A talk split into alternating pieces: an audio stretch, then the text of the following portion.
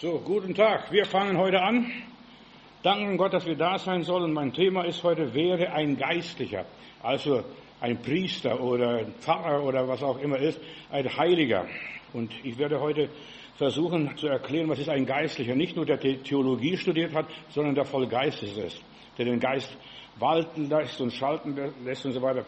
Ja, viele fangen im Fleisch Fleisch an und machen dann im Geist weiter oder viele fangen im Geist an und hören im Fleisch wieder auf. Also ich möchte dich ermutigen, fang an im Geist zu leben, verstehe die Dinge des Glaubens als geistige Dinge im Zusammenhang, wie hat Gott gesprochen, was hat er gemeint und es ist so wichtig. Wir können nur Geistliches sein, wenn wir den Heiligen Geist haben. Ohne den Heiligen Geist können wir nicht Geistliches sein. Der Heilige Geist macht uns zu Geistlichen. Deshalb mein Thema ist auch weiter, dann wandle im Geist und verstehe die Dinge der Bibel geistlich. Und hier steht, ja, wenn du im Geist verstehst, dann wirst du das tun, was der Wille Gottes ist für dein Leben. Und wir haben nicht mit Fleisch und Blut zu kämpfen, sondern mit, ja, mit Fürsten, Mächten und Gewalten. Auch wieder ein geistlicher Krieg, auch wenn es im irdischen, natürlichen ist. Verstehe die Welt, verstehe deine Bestimmung, was und warum wir auf dieser Welt sind und was in der Welt überhaupt los ist. Wenn ich an Daniel denke, der in Babylon lebte, ja, viele Gesetze werden gemacht, damit man dich in die Löwengrube bringt, weil du geistlich bist, weil du mit Gott dreimal am Tag sprichst, so wie dieser Daniel, und Erfolg hast und gesegnet bist. Man versucht dich zu vernichten, zu entmutigen, so wie Daniel, weil er mit Gott Kontakt hatte. Und der Mensch, der mit Gott Kontakt hat, ist ein erfolgreicher Mensch in aller Liebe. Gott kämpft um diesen Planeten Erde und deshalb, er will, dass wir alle voll Geistes sind. Deshalb hat Gott gesagt, wir sollen von zwei Bäumen im Garten Eden nicht essen, vom Baum der Erkenntnis und vom Baum des Lebens. Stell mal vor, die Eva und der, Adam, die hätten vom Baum des Lebens gegessen, die wären nie gestorben, die hätten nie gerettet werden können, die hätten ewiges Leben für immer. Und Gott will, dass wir durch den Geist ewiges Leben haben. Ein paar Dinge. Zuerst einmal die Stürme um dich herum was da alles passiert, ist nicht nur so Zufall. Nein, das ist geplant und gewollt. Die wollt, man will dich erschüttern, man will dich zwingen in die Knie, fall nieder und bet mich an. Ob es jetzt die Regierung ist oder jetzt kommt wieder Corona und jetzt eine neue, neue Seuche, verstehst, wo auch immer sie herkommt. Weißt du, die Leute werden wieder gezwungen. Du musst dich wieder impfen, obwohl du schon zwei, dreimal geimpft worden bist. Wieder auffrischen. Jesus hat zum Teufel gesagt, nein, das ist nicht, sondern es steht in der Bibel geschrieben, du sollst Gott anbeten und ihm allein dienen. So werde ein Geistlicher. Und Jesus ist durch Beten und Fasten ein Geistlicher geworden, damals in der Wüste. Fast alle Religionen akzeptieren Jesus, aber nicht die Bibel. Sollte Gott gesagt haben. Ja, für die einen ist die Bibel gesetzlich, jüdisch, altmodisch, satanisch, verfälscht, von Menschen geschrieben. Ja, die Bibel ist nicht vom Himmel gefallen. Das haben Menschen geschrieben. Das haben Drucker gedruckt. Und ja, aber es ist, es ist und bleibt Gottes Wort. Der Inhalt ist es. Und deshalb, es kommt auf den Inhalt an, auch in unserem persönlichen Leben, auf unseren Inhalt. Ich glaube an die ganze Bibel, es ist Gottes Wort. Ich glaube an die erste Zeile der Bibel. Gott schuf Himmel und Erde und auch die letzte Zeile der Bibel. Viele Fromme sagen, ich glaube nur an das Neue Testament. Das waren auch, ja, die deutsche Christen im Dritten Reich. Ich glaube nur an das Neue Testament. Das Alte Testament ist für mich nicht verbindlich. Nein, Gott hat die Bibel den Menschen gegeben als Orientierung, als Wegweisung. Aber du kannst das Neue Testament nicht verstehen, solange du nicht das Alte Testament verstehst, warum das alles so ist, warum die ganzen Opferungen, warum ja die ganzen Gesetze und Regeln. Jesus sagt, wer an mich glaubt, wie die Schrift sagt, das er meint hier das Alte Testament, das Neue Testament gab es damals auch gar nicht. Ja, wer an die Schrift glaubt, das Alte Testament von des Leibe werden Ströme lebendigen Wassers fließen. Das Neue Testament musste noch geschrieben werden. Es entstand etwa vollkommen etwa um 300 nach Christus. Viele, nach vielen Kirchenkämpfen und Streitereien und Konzilen, dann hat man sich festgelegt, das ist das Wort Gottes, wo der Name Gottes vorkommt, haben die Kirchenväter gesagt, das ist Gott, oder wo es heißt, so spricht der Herr, das ist Gottes Wort und alles andere haben sie draußen gelassen, das ist dann Apokryphen, waren es Apokryphen.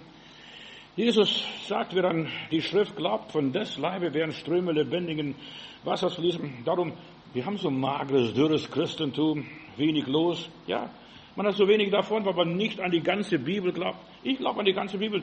Dann sage ich immer, hier steht es geschrieben, Herr, das ist für mich, das, da bin ich gemeint. Viele sagen, ich glaube an Jesus, aber nicht an die Bibel. Oder gehen noch weiter, ich glaube an Gott, aber nicht an sein Bodenpersonal. Auch das gehört dazu. Werde ein Geistlicher, werde ja, Gottes Bodenpersonal, der mit Gott lebt und wandelt, mit Gott spricht, dem sich Gott offenbart. Viele Menschen verstehen die Schrift nicht. Sie verdrehen, lassen sich vom Teufel den Kopf verdrehen, sollte Gott gesagt haben. Ja, glaub, was die Bibel sagt. Und da musst du nicht unbedingt die Bibel nehmen, sondern wir sind eine Bibel für sich selbst. Jeder Einzelne, der hat ein Gewissen, hat ein Gefühl, hat, ja, hat ein Herz. Glaub an das Herz, glaub an die Liebe und du wirst merken, das ist Gott. Gott ist Liebe und Gott will das Beste für den Menschen. Was Gott im Alten Testament gesagt hat, das gilt auch im Neuen Testament immer noch, mit einigen Abwandlungen. Das sind oft Kleinigkeiten, ja, mit der Opferung, weil Jesus das Opfer war, müssen wir jetzt kein Opfer mehr bringen. Die Opfer sind alle erfüllt worden. Es ist vollbracht, hat Jesus gesagt am Kreuz von Golgatha. Ja, und mehr brauchst du nicht. Zum reichen Mann hat er gesagt, in der Geschichte, wo er erzählt, als der Lazarus kommt und so weiter, ich leide Pein, hat der reiche Mann gesagt, oder schick runter zu meinen Brüdern, ich habe noch fünf Brüder, dass sich die Leute bekehren. Und dann sagt Jesus, sie werden nicht glauben, auch wenn ein Toter auferstehen würde. Sie haben die Schrift und die Propheten, lass sie dieselben glauben. Wer das nicht hören will, was in der Bibel, Altes und Neues Testament geschrieben steht, auch in den Apokryphen, da findest du auch so viel über Gott. Da ist so viel äh, ja, von Gott. Wenn du zum Beispiel die Makkabäer-Bücher, wenn du die Bücher nicht hättest, oder wir nicht hätten in der Bibel, wir würden 400 Jahre nicht verstehen. Stell, was zwischen der Zerstörung des Tempels war, dieser ganze Kirchenkampf, ja, wie die Juden da über ihren Tempel gekämpft haben, würden wir nicht verstehen. Zum Beispiel, wenn uns 400 Jahre fehlen würde, wir würden Luther nicht verstehen, das ganze Mittelalter, das dunkle Mittelalter. Es ist so wichtig, dass wir mit der Zeit gehen und die Zeit verstehen und uns in die Zeit hineinversetzen, was da alles passiert ist. Wer das nicht hört, kann auch Gott nicht hören, versteht auch Gott nicht, denn der Gott des Neuen Testaments ist nicht ein anderer Gott, sondern der gleiche Gott. Ja, nur er ist Christ geworden. Wir lesen fortlaufend da die Bibel und da lese ich im Alten Testament, was der liebe Gott alles angeordnet hat. Das Volk muss vernichtet werden, die Völker müssen ausgerottet werden. Und dann sagt Papa, aber das war Gott, bevor er Christ wurde. Ja, bevor er Christ wurde. Und Gott ist durch Jesus Christus Christ geworden. Viele Neonazis glauben an Jesus, aber nicht an die Bibel die ist ihnen zu jüdisch, zu gesetzlich, zu dogmatisch und für andere ist es altmodisch. Und die ganzen Charismatiker behaupten, sie leben unter der Gnade und nicht mehr unter dem Gesetz. Aber das Gesetz Gottes gilt, die Schwerkraft gilt immer noch und ja, Tag und Nacht. Und Gott sagt, es wird nicht aufhören, Saat und Ernte, bis das alles erfüllt ist. Ja, diese Gesetze Gottes gelten bis heute ich lebe unter der Gnade. Du kannst die Gnade nur verstehen, wenn du das Gesetz weißt, wenn du weißt, wofür und wovon ja, wir uns bekehren müssen, wofür man bestraft wird. Wenn du das machst, passiert das. Ja, Ursache und Wirkung. Du kannst die Gnade nicht erleben, wenn du das Gesetz nicht kennst. Und darum, wer der Gnade sucht, muss das Gesetz verstehen. Da sucht man einen gnädigen Gott, wie Martin Luther einmal gesagt hat. Nur ein Verbrecher, ein Sünder, ein Straffälliger kann begnadigt werden. Nicht der, der perfekt und vollkommen lebt. Wir brauchen die ganze Offenbarung Gottes, also die Trinität, Vater, Sohn und Heiliger Geist, also Seele, Geist und Leib. Wenn wir eins werden, das ist auch ein Gesetz. Wenn wir eins werden, mit uns selbst, dann können wir bitten und tun und lassen und machen. Es wird was passieren. Wir dürfen nichts hinzutun zur Bibel und nichts wegtun. So steht es in der Bibel einmal im letzten Buch der Bibel in der Offenbarung oder Apokalypse. In Offenbarung Kapitel 22, Vers 18 lese ich, da sagt Johannes, ich bezeuge es jedem, der die Worte der Weissagung, die in diesem Buch, also hier in diesem Buch geschrieben steht und hört, wer ihnen was hinzufügt, dem wird Gott von den Plagen zufügen, die in diesem Buch aufgeschrieben sind. Und wer etwas wegnimmt von den Worten dieses Buches der Weissagung, dessen Anteil wird Gott wegnehmen vom Baum des Lebens, von der heiligen Stadt von denen, die in diesem Buch geschrieben steht. Also wenn die was dazu tun oder was wegtun, lass die Bibel Bibel sein. Ich lese am liebsten das nackte Wort Gottes ohne Kommentare. Ich habe mal eine, die Jerusalemer Bibel, als man mir geschenkt hat, habe ich einmal nur an Kommentare durchgelesen. Und das sind ja alte Kommentare von Hieronymus und so weiter. Der wohnte extra in Bethlehem, der wollte das hautnah erleben und das hat, ja, das sind hautnahe äh, Themen und ich habe es mal so durchgelesen, die Bibel. Aber dann, ich lese auch das nackte Wort Gottes. Es ist auch wichtig, dass wir alles annehmen, was der Heilige Geist uns gegeben hat, was die Bibel sagt und was er uns persönlich durch den Heiligen Geist offenbart. Es ist nichts Unnötiges, Nutzloses, Überflüssiges oder Nebensächliches. Das ist das Wort Gottes. Da heißt es, dein Wort ist meines Fußes Leuchte und ein Licht auf meinem Weg, sagt der David. Die Bibel ist geschrieben nach 2. Petrus Kapitel 1, Vers 21 von Menschen. Ja, Menschen haben die Bibel geschrieben, getrieben vom Heiligen Geist im Auftrag Gottes. Und ja, so wie ich jetzt hier predige, so haben die gepredigt und einige haben mitgeschrieben, auch bei, von Jesus. Denkt doch nicht, dass Jesus alles aufgeschrieben hat die Apostel, die Evangelisten, ja, oder Lukas, der nachgeforscht, nachgeguckt und alles aufgeschrieben, was noch bekannt war. Es gab ein Urevangelium, wovon dann die anderen Evangelien, Markus, Matthäus und Lukas genommen haben. Das Urevangelium, es hat etwa 52 Kapitel irgendwo gehabt. Das gab's. Ja, und man hat alles aufgeschrieben, äh, ja, und weitergegeben. Und in der Bibel heißt es, die Bücher können nicht fassen, alles, was Jesus getan und gesagt hat, können nicht fassen. Oder so viel, und das hat er nur drei Jahre.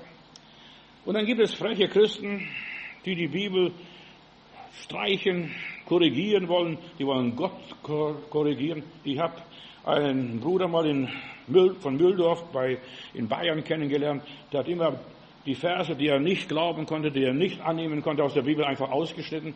Er hat so eine zerschnittene, zerschnipselte Bibel gehabt. Ja, das kann ich nicht annehmen, das kann ich nicht annehmen. Ja, was kannst du überhaupt annehmen? Das ist die große Frage. Was kannst du überhaupt annehmen? Und das haben Menschen gesagt und das ist menschlich. Ja. Du musst es schlucken. In der Bibel wird erzählt von einem Mann, einem Propheten, der kriegt das Buch und er muss das Buch essen. Das wird süß sein in seinem Mund, aber wird ja, wie Pfeffer in seinen Magen wirken.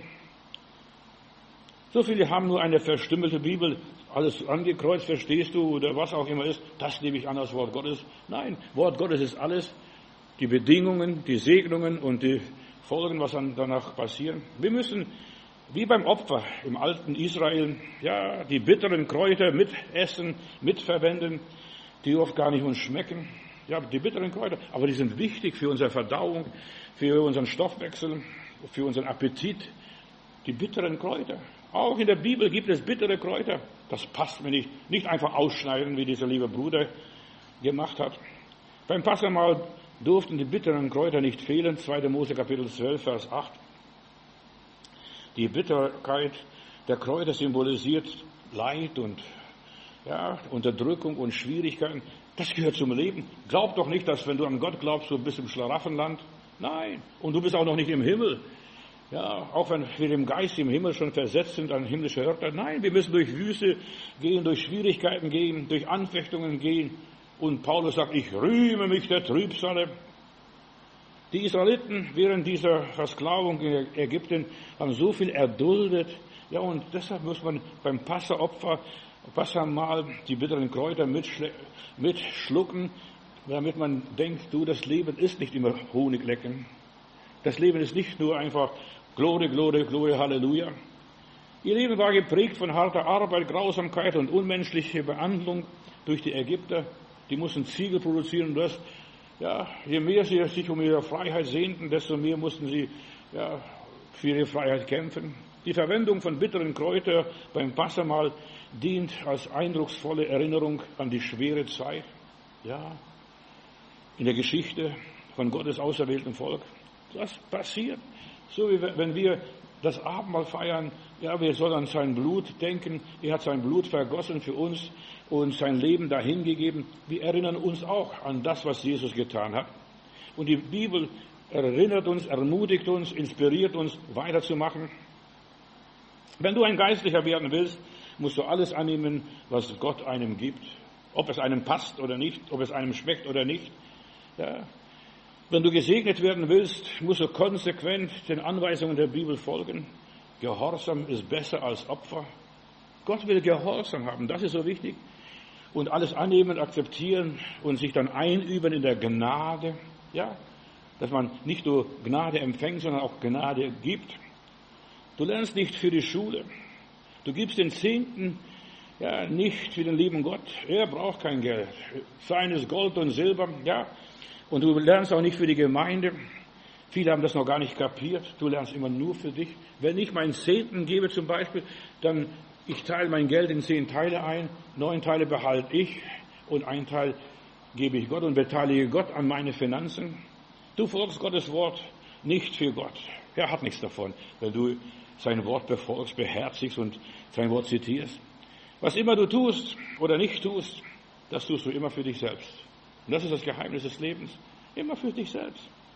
Viele sind leer, gefangen in der Vergangenheit. Wenn du vergibst, vergibst du dir selbst, nicht den anderen. Der andere merkt es gar nicht, wenn er Schuld, wenn er ja, irgendwelche Schuld bei dir sieht. Ja, der merkt es nicht. Ja, der mag mich nicht, der versteht mich nicht, aber mir auch nicht. Aber ich vergebe dir. Das merkt er auch nicht, der spürt nichts. Aber du spürst, eine Last ist von dir weggenommen. Dein härtester Gegner bist du selbst in aller Liebe. Der härteste Gegner bist du selbst. Alle deine Probleme machst du dir selbst. Ist alles hausgemacht, meine Lieben. Viele überspielen nur ihre Probleme. Ja, wir sind nicht, nicht gut genug. Wir leisten nicht genug. Wir sind nicht mit uns selbst zufrieden. Ja, immer mit sich selbst, nicht mit anderen. Oder mir wird das und das nicht gegeben. Sie wollen immer was leisten, wollen immer Erfolg haben, suchen Ersatzfreuden, Ersatzbefriedigung. Mit solchen Menschen wird es ganz schlimm am Ende. Wenn Gott sie ja, zu sich zieht, wird es dann schwierig, denn Gott zieht uns mit Seilen der Liebe. Er möchte uns unbedingt haben. Ja, und das ist das Normale. Er zieht uns mit Seilen der Liebe. Und wir denken, Krankheit, das ist vom Teufel. Nein, auch die Krankheit gehört zur Erlösung. Und Gott bringt uns zur Normalität, durch was auch immer ist. Und erst die Normalität, Geschwister, macht uns geistlich, werden wir geistlicher, werden wir normal, werden wir ruhig, werden wir gelassen, ja, werden wir gehorsam. Und wenn wir anfangen, Gott zu gehorchen, dann ist nicht mehr so schwer. Ja, und zwar allem freiwillig nicht, ich muss Gott dienen, nein, ich darf Gott dienen. Erst die Normalität sind, durch die Normalität sind wir für Gott gebräuchlich, da sind wir für alles dankbar, da sind wir belehrbar, da lassen wir uns was sagen, da sind wir gebefreudig, dann erkennen wir den Willen Gottes. Und erst durch die Normalität werden wir gesund. Die meisten sind nicht normal, die übertreiben, überspannen, dies und jenes, steigen sich in Sachen hinein, die ihnen nichts angeht und wollen überall ja, Mutter Maria, Maria und Mutter Teresa werden, verstehst du, überall helfen, so Helfsymptome. Nein, wenn Gott nicht hilft, kannst du nichts machen. Zur Normalität braucht man Mut. Dann muss man sich selbst zuerst bekämpfen, sich selbst besiegen, sich selbst zuerst mal unter Kontrolle nehmen, was auch immer sei. Wer den Willen Gottes tut, der wird ganz normal, ruhig, der nimmt die Stunden, wie sie kommen, der sitzt die Sache aus, denn Gottes Wille ist das Allernormalste auf dieser Welt, das Selbstverständliche. Nur in ganz normal bleiben. Wenn, ein Geistlich, wenn du ein Geistlicher werden willst, musst du Mut mit, mitbringen, anders zu sein als die anderen, nicht mit der Masse mitlaufen, sondern sich abheben, nicht mit der Masse vergleichen. Du musst lernen, gegen den Strom zu schwimmen und ja, jeder kann mit dem Strom schwimmen und sich treiben lassen, aber gegen den Strom, da musst du alles einsetzen, alle Register ziehen. Da brauchst du Kraft. Und es ist gefährlich sogar, sogar lebensgefährlich, gegen den Strom zu schwimmen. Da brauchst du Mut, Gottes Willen zu tun. Ja, ich soll mich taufen lassen. Ja, ich sag dir nicht, dass du dich taufen lassen musst, aber die Bibel sagt es, tu das, was im Wort Gottes geschrieben steht, was du erkennst, was sie groß ist, wo du es immer wieder draufkommst. Ich habe so einige Hippies in meiner Gemeinde in Stuttgart gehabt. Äh, da kommt der eine zu mir und sagt, wir kriegen kein anderes Wort Gottes mehr, Gott spricht zu uns nicht mehr. Habe ich gesagt, was ist das Problem? Ja, jedes Mal, wenn wir die Bibel aufschlagen, dann heißt es, es ist eine Schande, so ein Mann langes Haar hat. Und das haben sie eingeknickt, das haben sie mal gelesen, verstehst du? Und immer wieder, wenn sie die Bibel aufschlagen, lieber Gott, red zu mir, haben sie das gelesen. Es ist eine Schande, dem Mann ein langes Haar zu tragen. Ja, und dann sagen, Gott spricht immer, immer nur das Gleiche. Und weißt du, wenn dein Problem ist, wirst du überall auf das gleiche Thema angesprochen.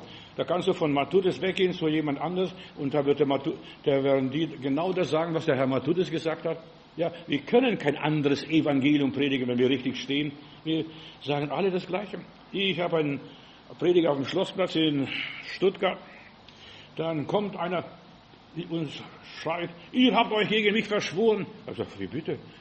Ich kenne dich gar nicht. Wer bist du? Ja, in Hamburg, Pastor Krause hat in Hamburg auf der Straße gepredigt und er sagt genau das Gleiche, was du sagst. Ich sage, wir können nichts anderes sagen. Wir müssen immer das Gleiche sagen. Denn Gottes Wort ist überall gleich. Gottes Wort ist nicht gebunden, ist nicht Deutsch, ist nicht Englisch, ist nicht Hebräisch, ist nicht Lateinisch, nicht Griechisch. Gottes Wort ist universell. Ja, und Gottes Wort spricht durch den Heiligen Geist zu jedem Einzelnen. Du kannst Gottes Wort nicht weglaufen. Die Friesen, Ostfriesen sagen, ja, Gottes Wort hat Hände und Füße und das Wort Gottes läuft mir nach. Das ist das Wort Gottes. So, es gibt keine Segnungen ohne Opfer und jeder Segen ist mit Opfer verbunden. Kannst nicht weglaufen. Und du wirst immer wieder auf das gleiche Thema angesprochen. Weiß ich sogar von mir selbst, verstehst? Wenn ich ein Problem habe, werde ich überall, ja, ich finde jeden Tag die gleiche oder ähnliche Bibelstellen, verstehst du, die mich ansprechen. Wie verhext ist es manchmal. Ja, überall das Gleiche. Wäre ein Geistlicher voll Heiligen Geistes, nicht nur voll von Theologie, vom Wissen oder schönen Wissenschaften, wäre voll vom Heiligen Geist.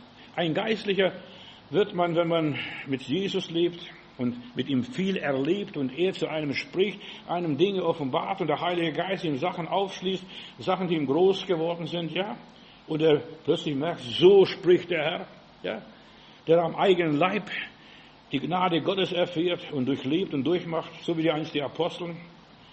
In Apostelgeschichte 4, Vers 20 sagen die Apostel, wir können es ja nicht lassen, von dem zu reden, was wir gesehen und gehört haben. Ja, du bist ergriffen, erfasst von der Gnade Gottes. Die ersten Christen haben Mut gehabt. Sie waren nicht feige, sie waren mutig, sie standen dafür ihren Gott. Weil sie sagten, das, was ich erlebt habe, das kann mir niemand nehmen. Was ich studiert habe, das kann mir jemand ausreden. Aber was ich erlebt habe, das, das steckt in mir drin. Geistliche Menschen sind nicht ängstlich, nicht schüchtern, nicht kleinmütig. Ja, sie gehen den Glaubensweg, den schmalen Weg. Sie, für sie ist der Mut das Wichtigste, die wichtigste Eigenschaft im Leben. Mutig sein, für die Wahrheit eintreten. Wir haben ein altes Lied früher gesungen und das möchte ich zitieren hier. Heute will dich Jesus fragen, bist du ganz für mich bereit? Du verlierst dich sonst im Jagen nach den Gütern dieser Zeit. Und dann heißt es im Chorus, wag es mit Jesus, was deine Not auch sei. Wag es mit Jesus, er macht dich frei. Und dann weiter schreibt der Liederdichter, rühmst dich deiner Kraft und Gaben, nur dich selbst bezwingst du nicht. Mut muss man bei Jesus haben, Menschenfurcht führt zu Verzicht. Denk darüber nach, denk darüber nach. Lass dich nicht von Menschen leiten, Menschen sind wie Laub im Wind. Jesus schafft Persönlichkeiten, die das Salz der Erde sind. Einmal fällt die Maskerade, die du vor der Welt beziehst, wenn du durch Gericht und Gnade dich im Lichte Gottes siehst. Und das ist so wichtig. Bist du schon einer, der Mut empfangen hat? Und der Heilige Geist ist es, was uns mutig macht, was uns tapfer macht, was uns entschlossen macht. Nur mutige Menschen bewältigen die Herausforderungen des Lebens. Bewältige den Spott, der Andersdenkenden, der Ungläubigen, der Kollegen, ja, der Mitarbeiter, was auch immer es sei. Und das ist, so wirst du ein Geistlicher, nicht nur wenn du Theologie studierst. Ja, manche Schuster, mancher Kesselflecker, Flicker aus der Geschichte, was ich hier kenne, die konnten weder schreiben noch lesen, aber die haben mit Gott gelebt und Gott erlebt und die haben die Welt verändert. Ja, du musst nicht groß aufgeblasenen Kopf haben, einen Wasserkopf oder was auch immer ist. Nein, Du musst nur mit Jesus gehen, mit Jesus leben, mit Jesus gewesen sein, wie die Apostel damals. So viele Gläubige, auch sogar Kleingläubige, was das auch immer heißt, Kleingläubige, die haben ihre Hindernisse bewältigt, unangenehme Situationen überstanden. Sie, werden, sie sind weitergegangen. Sie haben ihre Ängste bewältigt, Spannungen und Enttäuschungen. Sie haben die Riesen wie Brot geknackt. Nur mutige Menschen, die etwas unternehmen, die etwas tun, führen ein Überwinderleben. Und das sind Christen, das sind geistliche Menschen. Und in Antiochien wurden die Jünger zuerst einmal ja, Jerusalem und mit Jesus, solange sie mit Jesus waren, waren sie, wurden sie Jünger, Schüler genannt. Und erst in Antiochien hat man sie Christen genannt. Sie lebten wie Christus, sie sprachen wie Christus, sie haben wie Christus gesungen, wenn sie gesungen haben. Sie haben gebetet wie Christus, sie haben Kranke geheilt wie Jesus, was auch immer ist, Dämonen ausgetrieben wie Jesus. Für ein Überwinderleben. Ein geistlicher Mensch wirst du, wenn du dich nicht mehr hinter anderen versteckst und kein Duckmäuser mehr bist. Heute will dich Jesus fragen, bist du ganz für mich bereit? Haben wir in diesem Lied gehört. Willst du für dein Leben die Verantwortung übernehmen? Ja, echte, wahre Christen übernehmen die Verantwortung für ihr Leben. Du glaubst nicht für Gott, nur dass Gott sich wohlfühlt. Nein, du glaubst an Gott, damit du dich wohlfühlst, damit du ein gutes Gefühl hast, ein gutes Gewissen und keine Schuldgefühle. Ja, du glaubst nicht an Gott, sondern du glaubst für dich selbst. Das ist so wichtig, dass du das kapierst und das begreifst.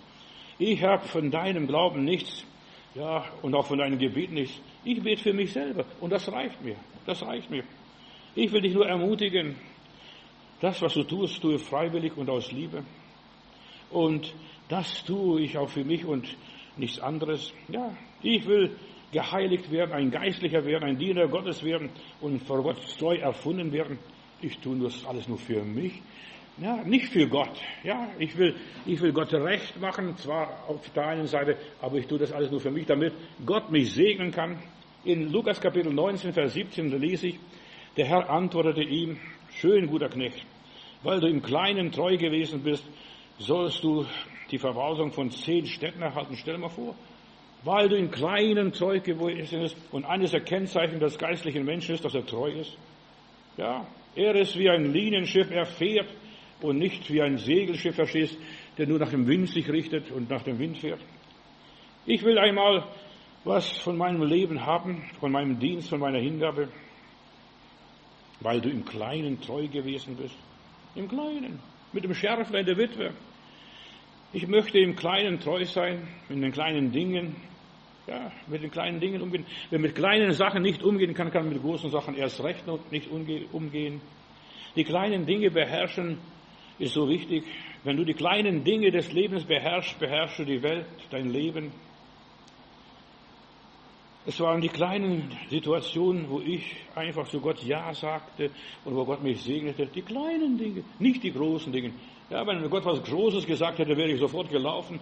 Aber die kleinen Dinge, die er gar nicht gesagt hat, und es einfach nur von mir aus, aus Liebe zu ihm getan habe, wo ich ganz klar meine Entscheidungen getroffen habe und treffen musste, wo ich mit dem Willen Gottes übereinstimmte und einverstanden war. Ich habe Gott zugestimmt und dann ging es plötzlich weiter. Und der ganze innere Kampf, was ich habe als Mensch, die ganzen inneren Kämpfe, die ganzen Anfechtungen, Versuchen, der Teufel ist, der Teufel ist, der Teufel ist. Nein, das sind, ja, das sind meine Gefühle, mein Fleisch und Blut. In dem Moment, wo ich Gott zustimme und sage, ja Herr, yes Lord, ja, dann geht's Verstehst du? Hören die Kämpfe auf und du wirst merken, probier einmal. Sag zu deinen Schwierigkeiten, zu deinen Problemen, yes Lord, ja Herr. Und du wirst merken, das geht, das geht. Das geht. Plötzlich, da fliegt es alles, der Teufel sieht ab, der merkt, er kann sowieso bei dir nichts mehr ausrichten. Der Wille Gottes geschieht, ob ich glaube oder nicht, ob ich damit einverstanden bin oder nicht. Der kriegt mich schon auf die Knie. Also das ist meine Beobachtung, also mit mir selber. Ich kann seinen Willen nicht verhindern. Es kommt, wie es kommen muss, wie es von der Ewigkeit her bestimmt ist. Werde ein Geistlicher, ein Mensch des Geistes, der sich von Gottes Geist leiten lässt, der sich was sagen lässt. So viele Menschen lassen sich nicht sagen, die denken, ich weiß es schon, ich weiß es schon, ich weiß es schon. Ja, solchen Leuten, die schon alles wissen, kannst du nichts mehr sagen, nichts mehr erklären. Fang an, nochmal Gedanken, fang an, angstfrei zu leben und du lebst gesund. Leb ausgeglichen, leb natürlich, bleibe mit der Natur verbunden. Nicht nur mit der Bibel, nicht nur mit der Gemeinde und der Kirche, sondern mit der Natur. Das Selbstverständliche. Alter ist keine Krankheit, nur als Beispiel. Und wir, sobald wir geboren werden, fangen wir an zu altern. Nur nebenbei. Alter gehört dazu, zu unserer Entwicklung, zu unserer Reife, zu unserem Wachstum. Lebe ohne Schuldgefühle, versöhn dich mit Gott, mit anderen Menschen, schulde Gott nichts, ja, bestehle Gott nicht, was das auch immer sei. Geh mit Gott, ohne Wenn und Aber. Ja, Herr, yes, Lord, ich bin einverstanden. Ja, er geht im Frieden von dieser Welt. Ja, ja, Herr, ich bin einverstanden. Und das ist das Schönste, wenn du einverstanden bist mit Gott, dann gehst du und lebst und lässt die Dinge kommen, wie sie kommen müssen. Wie wird man ein geistlicher Mensch? Gut, was du fragst. Ein paar Gedanken noch nebenbei. Vergleiche dich nicht mit anderen. Kopiere nicht anderen. Lebe entschlossen. Sören Kierkegaard hat einmal gesagt, wir werden geboren als Originale und sterben als Kopien. Bring Übereinstimmung in deinem Leben, Seele, Geist und Leib, zwischen Innen und Außen. Vergib allen Menschen. Sei du großzügig. Gott ist großzügig. Sei du auch großzügig. Vergib allen Menschen, lass die Vergangenheit hinter dir, wirf den ganzen Ballast weg, was dich belastet von morgens früh bis abends spät. Noch ein Gedanke, was mir so groß geworden ist diese Tage in der Vorbereitung. Erfinde dich selbst neu. Dich, dich selbst ganz neu entdecken, dich selbst. Ach, ich bin so froh, dass ich lebe. Ja, wäre das, was du sein solltest, wäre du selbst.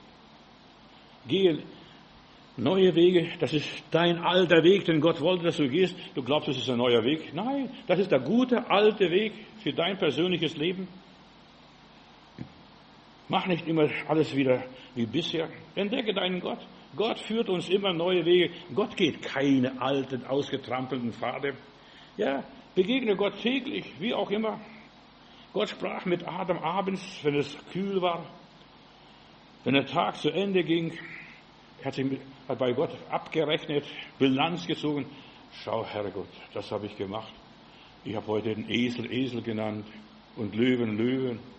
Ja, und hat berichtet, was er heute alles angestellt hat.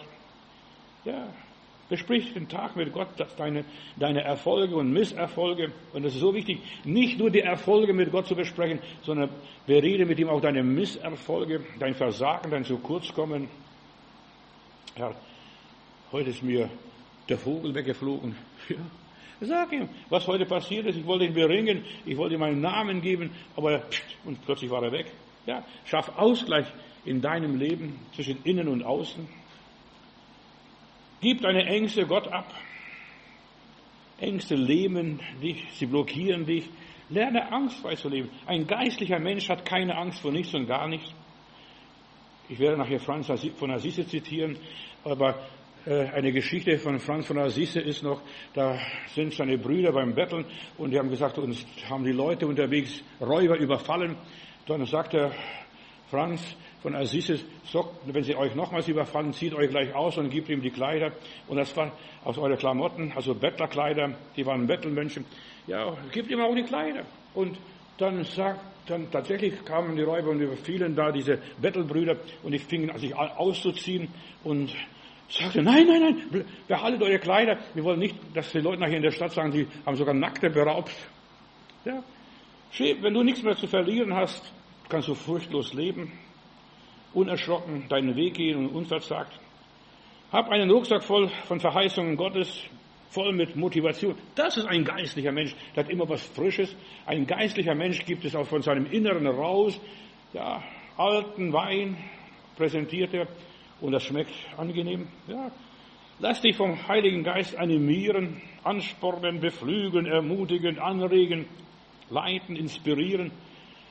Das ist so wichtig, ein Geistlicher zu werden. Was glaubst du, wie, wie schön du aufblühst, wenn du ein Geistlicher wirst? Achte auf das Timing des Kairos Gottes. Lass Glauben zur Normalität werden in deinem persönlichen Leben. Tue nur den Willen Gottes. Und Gott nicht, was die anderen Leute sagen, was man die predigt, auch was ich predige. Du musst selbst deinen Weg finden. Deinen Weg musst du selbst finden. Finde, was vor Gott gilt, was du mit deinem Gewissen verantworten kannst, was natürlich und selbstverständlich ist. Ja, wenn du etwas auf der Straße liegen siehst, heb's auf oder auf dem Weg. Wie der Samariter vorbeiging, da sah den einen unter den Räubern gefallen. Das war für ihn selbstverständlich, dass er den aufhebt. Und das ist, was Jesus lehrte. Tue das Selbstverständliche. Lebe im Sinne des, der göttlichen Ordnung. Tu das, was logisch ist, was dein Kopf sagt, was dein Herz sagt, was dein Bauch sagt. Ja, tu das. Alles, was wir tun, muss vollkommen freiwillig sein. Gott gab uns freien Willen. Du wirst bei Gott nicht gezwungen. Du kannst absagen. Du kannst alles liegen lassen und abhauen. Aber du kannst auch den Willen Gottes tun. Was du nicht freiwillig tust, das bringt bei dir Schuldgefühle. Du kommst hoch. Der erpresst mich. Der setzt mich unter Druck. Und so viele Menschen glauben, dass es, oh, wenn du die Predigt hörst, was, da wird alles gesagt. Ja, das, wenn ich predige, ich sage für den Gläubigen was, für den Ungläubigen was, für den Frommen und den Nichtfrommen, den, ja, der in der Gemeinde schon 20 Jahre ist, da muss ich anders predigen, als der, der zum ersten Mal in der Kirche ist. Ja, und du musst nicht gleich alles anziehen, aber so viele ziehen gleich den Schuh an, weil es ihnen passt. Ja, nicht alles ist für dich gesagt, auch nicht in der Bibel. Ja, du musst das Wort Gottes im richtigen Augenblick richtig verstehen, egal was es ist, um was es geht. Ja, das eine sagt er für den David und das andere sagt er für Moses. Aber nicht alles, was dem Abraham gesagt wurde, muss, ist für dich gesagt worden. Und so viele Christen verstehen die Bibel nicht. Und eines der großen Wahrheiten der Bibel ist, verstehe das richtig geteilte Wort Gottes. Etwas ist für die Alten gesagt, für Adam und Eva, verstehst du, die wird nicht gesagt, ess nicht von dem Baum. Ja, die wird was anderes gesagt, pass auf dies und jenes besser auf. Und das musst du selber wissen, was du tun sollst. Ja, richtig geteilte Bibel. Darauf kommt es an. Etlich ist nur für den Petrus. Du wirst mich verleugnen, Petrus. Gut, das passt für andere auch. Andere verleugnen den Herrn auch, verstehst du? Aber du musst nicht gleich alles anziehen und dich annehmen. Ich muss es tun. Der zwingt mich mit dem Wort Gottes. Ich kann dich mit dem Wort Gottes zwingen, wenn ich möchte. Ich kann. Judas ging hin und er hängte sich. Steht in der Bibel. Das Wort Gottes. Und so viele werden mit dem Wort Gottes erpresst. Und dann sage ich dann, was du tust, Judas, das tue bald. Verstehst? Ich kann dich zwingen. Ja, was du tust, tue bald. Und so werden Leute gezwungen, indem man Bibelstellen an Bibelstellen zusammenreiht. Aber das ist nicht Wort Gottes. Das ist nur, machen Jehovas Zeugen, machen Sektenleute, die schustern da ihre Religion zusammen, da bauen sie mit ihrer Bibelstelle und Bibelstelle. Weißt, es geht nicht, dass du nur die Bibelstelle liest. Gottes Geist muss zu uns sprechen. Die Bibel wurde im Geist gegeben und kann auch nur im Geist verstanden werden. Nicht anders. Nicht lateinisch, griechisch oder hebräisch. Wenn du in irgendeine andere Sprache verstehen möchtest, verstehst du was in deiner Sprache, dann missverstehst du das Wort Gottes. Wie heißt es am Pfingsten? Wir hören die großen Taten in unserer Muttersprache. Ja, deine Muttersprache ist deine Seelensprache, die Sprache deines Inneren. Das ist, ja, das hat Gott für dich bereitet. Das ist deine Erkenntnis. Vor Jahren war ich in Assisi in Italien, um dort auch auf die Spuren von Franziskus nachzugehen. Wenn ich irgendwo im Land bin, versuche ich da auf die Spuren der Heiligen zu gehen die gesegneten Menschen, die was mit Gott erlebt haben. Und das hat mich fasziniert. Ich war mit meiner Familie und mit dem Wohnwagen dort unterwegs. Ja, er hatte als einer der reichsten Söhne der Stadt alles aufgegeben, weil er die Glückseligkeit durch Gott erlebt hatte. Das ist schön. Ja, er erlebte Gott und das hat mich beeindruckt. Der Franziskus hat mich beeindruckt. Ich war begeistert, wie er seinen Gott geliebt hat, seinem Gott gedient hat. Und weißt, als ich das alles so sah, ich kriege Schuldgefühle und du, du lebst im Luxus, fährst hinter dir, hast das ganze Küche, deinen ganzen Wohnwagen und Essen für die ganze Woche. Ja, aber Franziskus lebte die Dankbarkeit aus. Er war für alles dankbar, egal ob es angenehm oder unangenehm war. Und er wusste, das, was ja, von Gott kommt, das ist gut.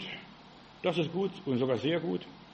In der Umgebung des kleinen Klosters hatte ja, man sehen können, wie er und seine Freunde gelebt haben, diese Bettelbrüder dort in einem Wald waren und sind eine, einige kleine Höhlen zu sehen, in denen schliefen sie teilweise und beteten und meditierten.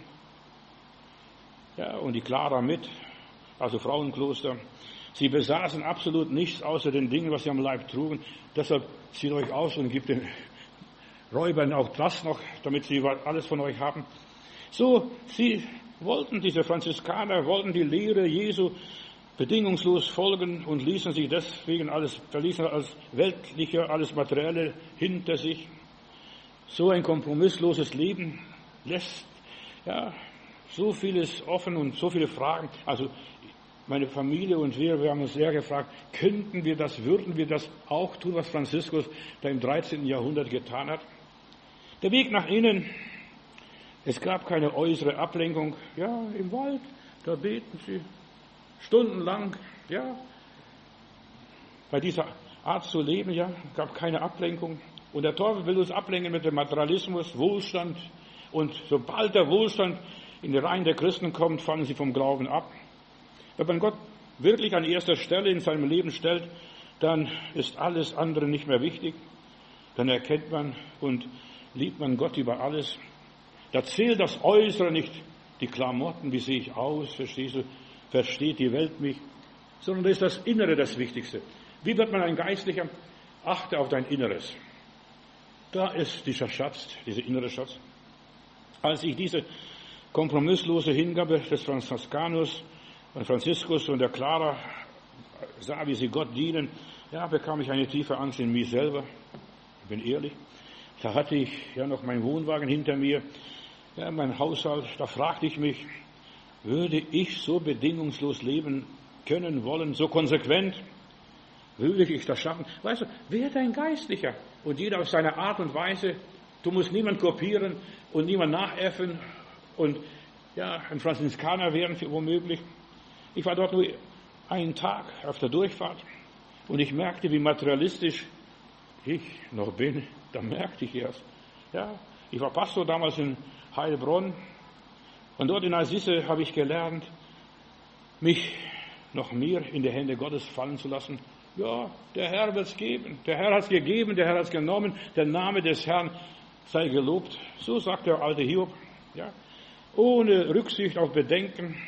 Was werden die anderen sagen? Was werden die anderen denken? Franziskus hat alles losgelassen, seinen ganzen Wohlstand und sein Reichtum. Angst davor, zu, davor so zu sein, wie wir wirklich sind. Ja, das sagst du vielleicht, ja, das ist extrem. Ja, die Legende von Franziskus sagt, als er starb, als er dann merkte, meine letzte Stunde ist gekommen, hat er sich in seiner Kapelle nackt ausgezogen und er sagt, nackt bin ich zur Welt gekommen und nackt gehe ich zu Gott wieder zurück. Verstehst? Ich habe nichts mitgebracht. Ich habe nichts. Nackt gehe ich zu meinem Schöpfer und er starb. So, Franziskus hat die Wahrheit nicht mit seinem Kopf erfasst, sondern er hat es wirklich ausgelebt. Und die Frage ist, lebst du, lebe ich die Wahrheiten Gottes aus? Und die Bibel sagt, ja, ihr werdet die Wahrheit erkennen und die Wahrheit wird euch frei machen. So viele Christen sind noch gebunden und gefangen, weil sie die Wahrheit nicht ausleben. Das, was sie wissen, was sie tun sollten, was richtig ist und was falsch ist. Mit allen Sinnen, mit Körper, Geist und Seele die Wahrheit ausleben. Er hat das aus freien Stücken gemacht. Niemand hat den Franziskus gezwungen, auch nicht der Papst. Keiner kann ihn zwingen. Er hat es aus freien Stücken von sich aus getan. Papa, behalte es alles. Ja, behalte es. Ich will meine Seele entdecken. Das gleiche tat auch Buddha. Er war auch aus einem reichen Haus, verstehst du, hat auch sich entäußert. Der Herr Jesus hat sich auch entäußert. Alle, die irgendwie was Besonderes werden wollen, Gott gefällig werden wollen, die müssen sich entäußern. Loslassen, loslassen. Das brauche ich nicht, das brauche ich nicht, jedes brauche ich nicht, das muss ich nicht mehr haben. Ja, das ist eine freiwillige Entscheidung. Und wenn ich hier predige, du musst nichts tun. Erst beim Kommunismus oder Faschismus oder Sozialismus oder wo auch immer, bei den ganzen Ismen, da musst du was tun. Nein, beim Gott, beim Heiland, da darfst du du sein, nackt. Ja. Man wird ein Geistlicher, wenn man alles aus freien Stücken tut, egal was es ist. Ob man heiratet oder ledig bleibt, das ist dein Bier. Das ist dein Leben. Ja, egal was du tust, ob du eine Familie gründest, Kinder zeugst oder keine Kinder zeugst. Ja, es ist egal, ob du ein Haus kaufst auf dem Land oder in der Stadt. Es ist egal, ob man, ja, man sich taufen lässt. Ja, niemand kann dich zwingen, du musst runter, verstehst du? Karl der Große hat versucht, den Sachsenkönig zu taufen, oder die Sachsen massenweise zu taufen. Willst nicht mein Bruder sein, hau dir den Schädel ein. Das ist nicht Christentum, das ist Heidentum. Auch wenn es kirchlich ist und man denkt, man macht das für Gott. Schau, was für Mist haben die Spanier in Amerika gemacht. Die haben den Gott, Gott ausgetrieben, den Indianer. Die waren Gott näher, was du denkst. In aller Liebe. Ja, lass dich nicht zwingen. Ja, ob man in eine Gemeinde, in Kirche geht, ob man für Gott arbeitet oder nicht. Ja, ob man Pastor Matthäus unterstützt und seine Predigten hört.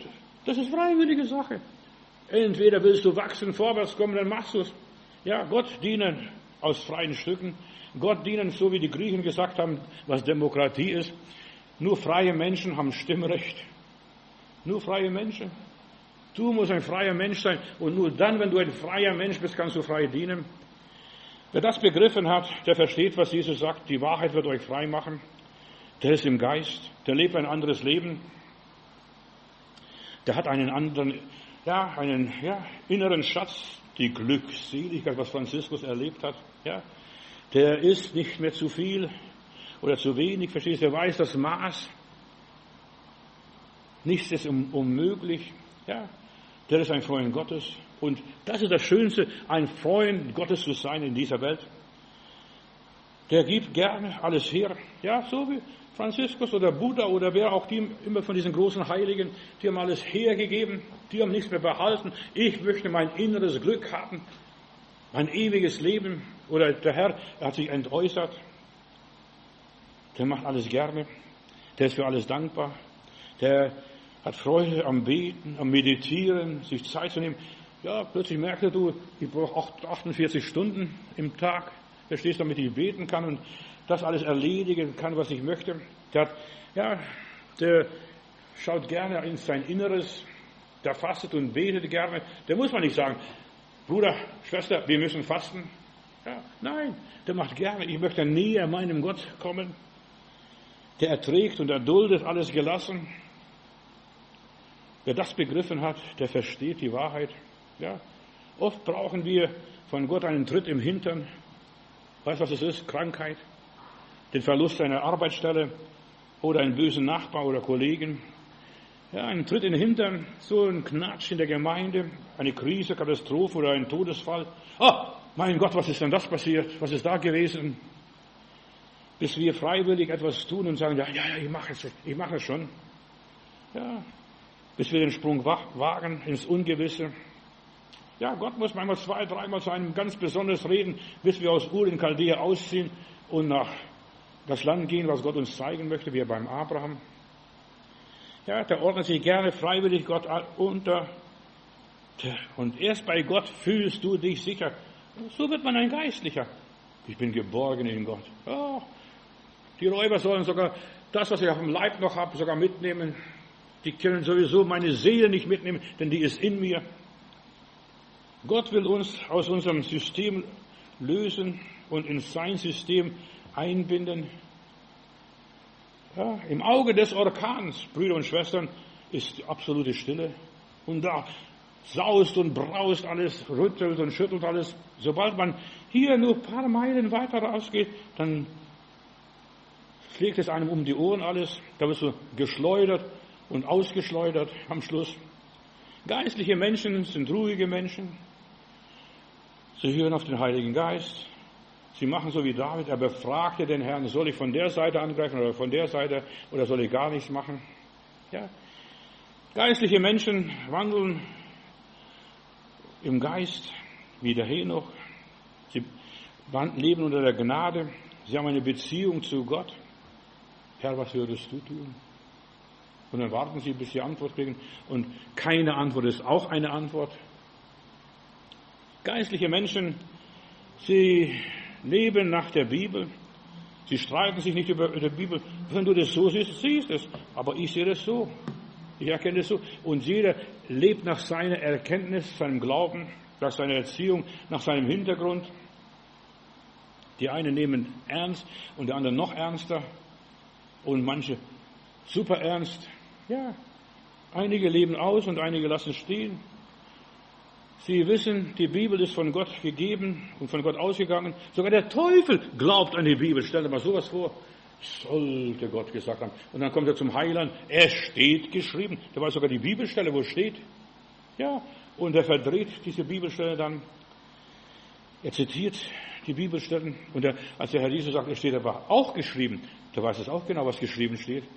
So, wenn der Teufel die Bibel kennt, sollten wir zehnmal die Bibel kennen. Die Bibel berichtet uns über den Willen Gottes. Dort sind ausnahmslos Vollzugsberichte der Worte Gottes, wie er gesagt hat, was er getan hat, wie das alles geschehen ist, wie das alles gekommen ist.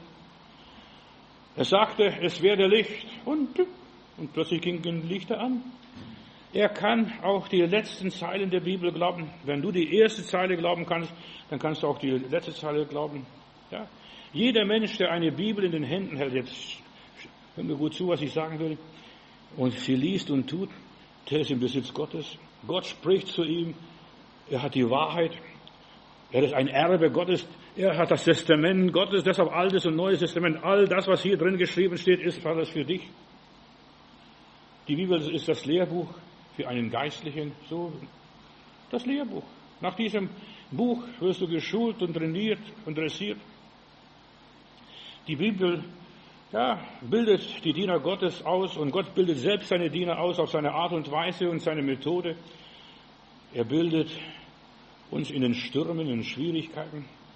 Und je mehr du Nöte und Schwierigkeiten in deinem Leben hast, desto gebildeter, desto geistlicher wirst du am Schluss. Kinder Gottes werden in Stürmen geboren. Als ich in Indien in eine Turbulenz kam, in einen Zyklon kam, dann hieß es plötzlich, bitte schnallen Sie sich an, nehmen Sie den Kopf zwischen den Füßen, zwischen den Beinen. Verstehst du? Da fing plötzlich, da wurde, ein Gemurmel im Flugzeug los. Verstehst du? Jeder betete zu seinem Gott, der Hindu zu seinem Gott, der Buddhist, der Kommunist, der Atheist. Da war keiner, der seinen Kopf streckte und guckte, was da los ist. Ja. In den Stürmen werden Kinder Gottes geboren. Daniel Kapitel 7, Vers 2, da lese ich noch, hier ist ein Bericht, ich sah in meiner nächtlichen Vision, wie aus allen vier Himmelsrichtungen Stürme kamen, die das große Meer aufwühlten. Unser Völkermeer wird aufgewühlt und Deutschland geht bergab. Schnall dich gut an. Ja, wir erleben Endzeitstürme, Matthäus 7, Vers 25. Und auch wenn der Regen, die Sturzbäche vom Himmel, die Sturzbäche vom Himmel rauschen, das Wasser über die Ufer tritt und so weiter, das haben wir in Libyen erlebt, was da passierte, verstehst du, wo Dämme gebrochen sind, und so weiter. Aber der, der sein Haus auf dem Fels gebaut hat, der wird stehen bleiben. Ich bin in der Wüste Sinai und da steht mittendrin, so im Wadi, da steht ein Schild, bitte nicht baden, verstehst du? Und da war gar kein Wasser da. Aber dann sagte der Leiter, weißt du, wenn es mal geregnet hat, dann musst du diesen Sturzbäche sehen, wie, die, wie das Wasser fließt. Ja, wer sein Haus auf dem Fels gebaut hat, das Wort Gottes, der bleibt cool und ruhig. Das ist ein Geistlicher. Ja, die Welt geht mir nicht unter, die Welt kann mir gar nicht untergehen, weil der Heiland gesagt hat, ich bin bei euch bis an den Ende dieser Welt. Der gläubige Mensch weiß, wenn Gott bei uns ist, wird uns gut gehen, man wird alles überleben. Gott ist immer bei uns bis ans Ende dieser Welt, bis wir den Weg zu Ende gehen. Wir sollten ins Boot steigen und mit dem Heiland uns rüberfahren auf die andere Seite. Und das Boot wird uns tragen, egal was es ist. Mein Gebet heute ist, Lieber Gott, wir sind hier auf dieser Welt, damit die irdischen Menschen, aus irdischen Menschen geistliche Menschen werden, die dir dienen, die zu deiner Verfügung stehen, die sich dir hingeben und für dich leben. Und ich möchte mit Franz von Assisi beten und weiter sagen, Herr, mach mich zu einem Werkzeug deines Friedens, dass ich liebe, wo gehasst wird, dass ich verzeihe, wo man beleidigt, dass ich verbinde, wo Streit ist, dass ich die Wahrheit sage, wo Irrtum ist, dass ich Glauben bringe, wo Zweifel droht. Mach mich zum Segen. Ja, das sind geistliche Menschen, lieber Gott, und das wollen wir sein, dass ich Hoffnung wecke, wo Verzweiflung quält, dass ich Liebe entzünde, wo Finsternis regiert, dass ich Freude bringe, wo Kummer wohnt. Herr, lass mich trachten, nicht nach das, nach dem, was mich tröstet und dass ich getröstet werde, sondern dass ich tröste. Nicht, dass ich verstanden wäre, sondern dass ich verstehe. Nicht, dass ich geliebt werde, sondern dass ich liebe. Denn wer sich hingibt, der empfängt. Wer sich selbst vergisst, der findet. Wer verzeiht, dem wird verziehen. Und wer stirbt, der wird das ewige Leben ererben. Danke, Vater. Amen.